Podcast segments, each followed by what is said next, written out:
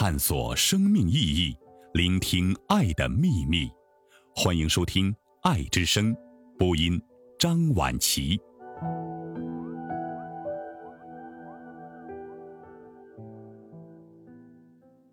朋友，你不读书，真的是因为没有时间吗？朱光潜。朋友，中学课程很多，你自然没有许多时间去读课外书。但是你是否心自问，你每天真抽不出一点钟或半点钟的功夫吗？如果你每天能抽出半点钟，你每天至少可以读三四页，每月可以读一百页，到了一年也就可以读四五本书了。何况你在假期中每天断不会只能读三四页呢？你能否在课外读书，不是你有没有时间的问题，是你有没有决心的问题。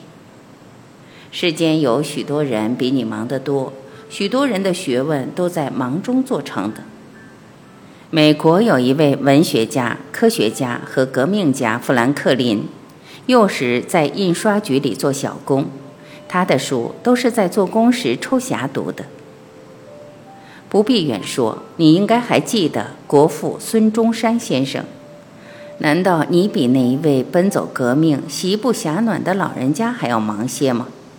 他生平无论忙到什么地步，没有一天不偷暇读几页书。你只要看他的《建国方略》和《孙文学说》，你便知道他不仅是一个政治家，而且还是一个学者。不读书讲革命，不知道光的所在，只是窜头乱撞，终难成功。这个道理，孙先生懂得最清楚的，所以他的学说特别重知。人类学问逐天进步不止，你不努力跟着跑，便落伍退后，这故不消说。尤其要紧的是养成读书的习惯，是在学问中寻出一种兴趣。你如果没有一种正常嗜好，没有一种在闲暇时可以寄托你的心神的东西，将来离开学校去做事，说不定要被恶习惯引诱。你不看见现在许多插麻雀、抽鸦片的官僚们、绅商们，乃至于教员们，不大半由学生出身吗？你慢些鄙视他们，临到你来，再看看你的成就吧。但是，你如果在读书中寻出一种趣味，你将来抵抗引诱的能力比别人定要大些。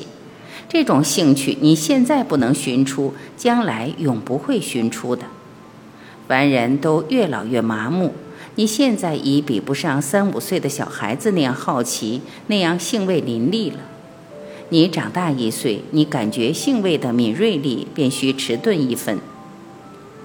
达尔文在自传里曾经说过，他幼时颇好文学和艺术，壮时因为研究生物学，把文学和音乐都丢开了。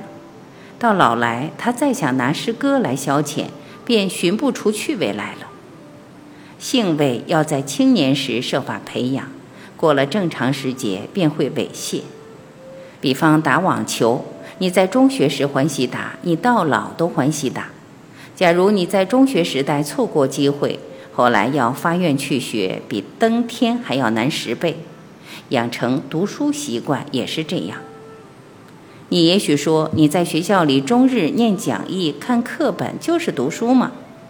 讲义课本着意在平均发展基本知识，故意不可不读。但是你如果以为念讲义、看课本便尽读书之能事，就是大错特错。第一，学校功课门类虽多，而范围终其窄狭。你的天才也许与学校所有功课都不相近，自己在课外研究，却发现自己性之所近的学问。再比方，你对于某种功课不感兴趣，这也许并非由于性不相近，只是规定课本不合你的口味。你如果能自己在课外发现好书籍，你对于那种功课的兴趣，也许就因而浓厚起来了。第二，念讲义、看课本，免不掉若干拘束，想借此培养兴趣，颇是难事。比方有一本小说，平时自由拿来消遣，觉得多么有趣，一旦把它拿来当课本读，用预备考试的方法去读，便不满索然寡味了。兴趣要逍遥自在的、不受拘束的发展，所以为培养读书兴趣起见，应该从读课外书入手。书是读不尽的，就读尽也是无用。许多书没有一读的价值，你多读一本没有价值的书，便丧失可读一本有价值的书的时间和精力。所以你需慎加选择。你自己自然不会选择，需去就教于批评家和专门学者。我不能告诉你必读的书，我能告诉你不必读的书。许多人曾抱定宗旨，不读现代出版的新书，因为许多流行的新书只是迎合一时社会心理，实在毫无价值。经过时代淘汰而巍然独存的书才有永久性，才值得读一遍两遍，以至于无数遍。我不敢劝你完全不读新书，我却希望你特别注意这一点，因为现代青年颇有非新书不读的风气。别的事都可以学时髦，唯有读书做学问不能学时髦。我所指不必读的书，不是新书，是谈书的书，是值不得读第二遍的书。走进一个图书馆，你尽管看见千卷万卷的纸本子，其中真正能够称为书的，恐怕难上十卷百卷。你应该读的只是这十卷百卷的书，在这些书中间，你不但可以得较真确的知识。而且可以于无形中吸收大学者治学的精神和方法，这些书才能撼动你的心灵，激动你的思考。其他像文学大纲、科学大纲以及杂志报章上的书评，实在都不能供你受用。你与其读千卷万卷的诗集，不如读一部国风或古诗十九首。你与其谈千卷万卷希腊哲学的书籍，不如读一部柏拉图的《理想国》。你也许要问我，像我们中学生究竟应该读些什么书呢？这个问题可是不易回答。你大约还记得，《北京京报》副刊曾征求青年必读书十种，结果有些人所举十种尽是几何代数，有些人所举十种尽是历史汉书。这在旁人看起来似近于滑稽，而应征的人却各抱有一番大道理。本来这种征求的本意，求以一个人的标准做一切人的标准，好像我只喜欢吃面，你就不能吃米，完全是一种错误见解。个人的天资、兴趣、环境、职业不同，你怎么能定出万应灵丹式的十种书，供天下无量数青年读之，都能感觉同样趣味，发生同样效力？我为了写这封信给你，特地去调查了几个英国公共图书馆，他们的青年读物部最流行的书可以分为四类：一、冒险小说和游记。二、神话和寓言；三、生物故事；四、名人传记和爱国小说。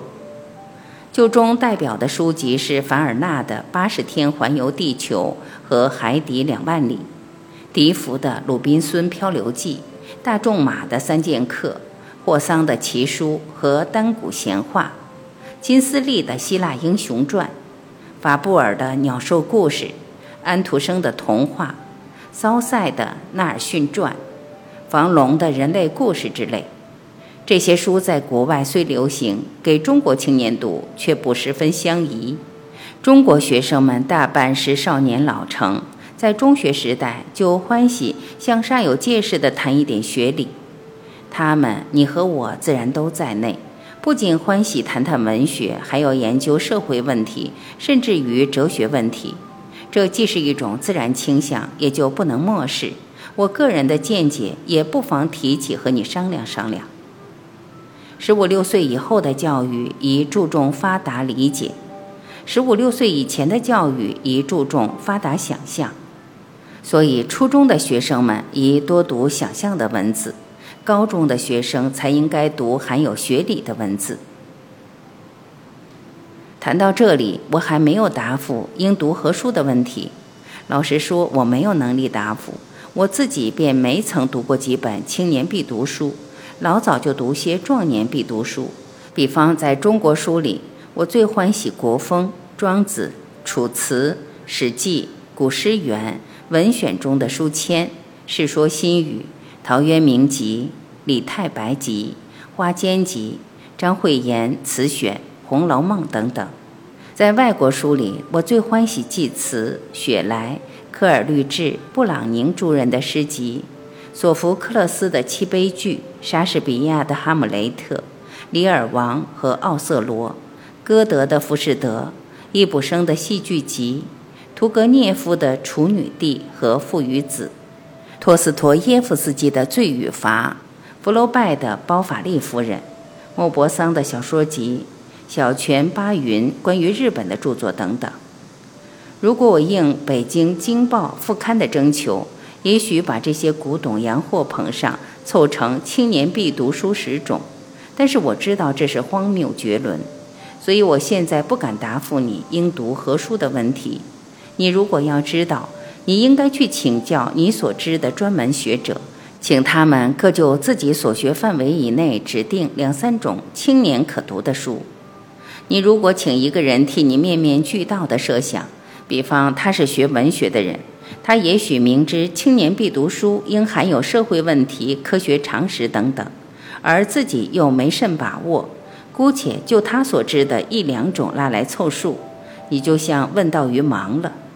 同时，你要知道，读书好比探险，也不能全靠别人指导，你自己也须得费些功夫去搜求。我从来没有听见有人按照别人替他定的青年必读书十种或世界名著百种读下去，便成就一个学者。别人只能介绍，抉择还是要靠你自己。至于读书方法，我不能多说，只有两点需在此约略提起。第一，凡值得读的书，至少需读两遍。第一遍需快读。着眼在醒获全篇大旨与特色。第二遍需慢读，需以批评态度衡量书的内容。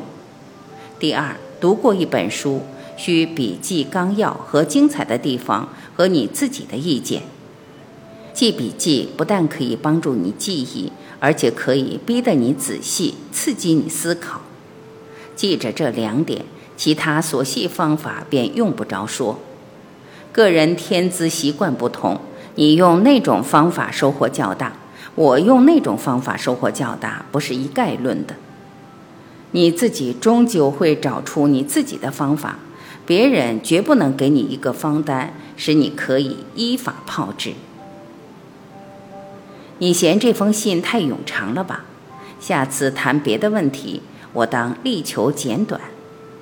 再会，你的朋友。孟石，